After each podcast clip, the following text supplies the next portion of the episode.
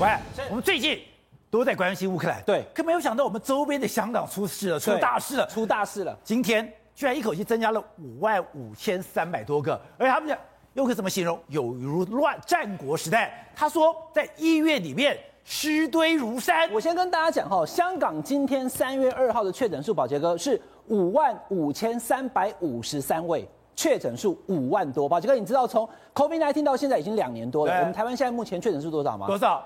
两万五百人，两万五百人。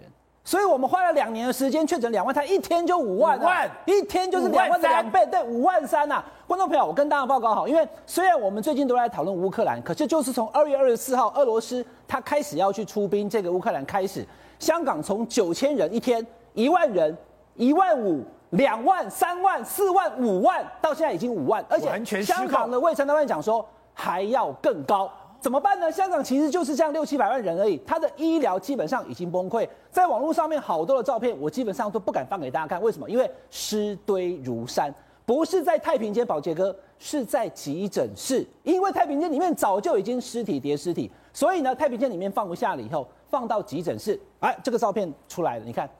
就是这么多的，全部都待在室内里面。我们本来以为说这 Omicron 的它只会轻症，不会是很严重。可是当你的整个 base 的数量太大的时候，那个死亡的数字也很可怕。我现在跟大家报告哈，这个都是实际上发生的事情。因为在网络上面，香港的民众也吵翻天，说你们不要媒体乱报。因为香港媒体报了这个以后，他说是因为很多人确诊嘛，所以家人确诊隔离中，所以不能去领尸体。后来有医护人出来讲说，没有，真的已经医疗崩溃了。因为第一个太平间体制内里面已经是尸体叠尸体。所以呢，在急诊室送来这边以后，来不及救治，他往生了以后，只能放在急诊室。急诊室放不够，还放到保洁哥，你看户外的这种临时搭帐篷，这是外面也放到外面来，因为急诊室已经退到外面来了，因为他急诊室里面已经都是尸体的时候，他在外面开始变临时急诊室，这也太可怕了吧！结果呢，连外面这些露天的急诊室也都堆尸体，然后呢，要每天大量来等这个灵车把这个尸体给载走。我先跟宝杰哥讲哈，光是昨天。香港就有一百一十七个人往生，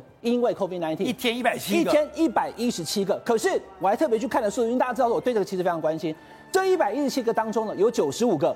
他第一个年纪大，都是五十八岁以上，有六十、七十、八十岁。那九十五个人是连一剂疫苗都没打的，哦，完全没打的人，他的致死率加上年纪真的特别高。对，所以其实现在没打疫苗很可怕。对，没打疫苗非常可怕。我刚刚已经讲，一百一十七个死亡当中有九十个是完全没打疫苗的，然后打一剂的呢，他有十六个确诊啊，而死亡。另外呢，只有六个人是打过两剂以后，因为年纪大后来死亡。所以观众朋友讲到这个，大家还是要去打疫苗。那回过头来看香港这个状况，因为医疗已经崩溃的情况之下，现在香港的卫生单位还说。还会继续的，可能确诊数还要再增加，所以呢，也影响到香港一般人的生活了。你看到他的超市里面所有东西，你想得到全扫了。我们台湾之前是扫蛋，对，所有东西包含了水，包含了面包，包含了罐头，包含了泡面，你可以想到的东西全部扫光。卫生纸也要抢，肉也要抢，还有这些相关的冷冻的这些冷冻包、蔬菜，通通抢光光。因为香港人想说不得了啊，一天五万多个人确诊啊，观众朋友。五万多，台湾两年才两万，他一天就五万多，而且香港才多大呀？对，所以这种状况下，哎，香港还有个问题哦，医院也好，或者住的地方也好，都是人挤人。对，所以其实呢，当这一波疫情它整个在香港炸开来以后，现在目前香港的医疗体系已经近乎崩溃。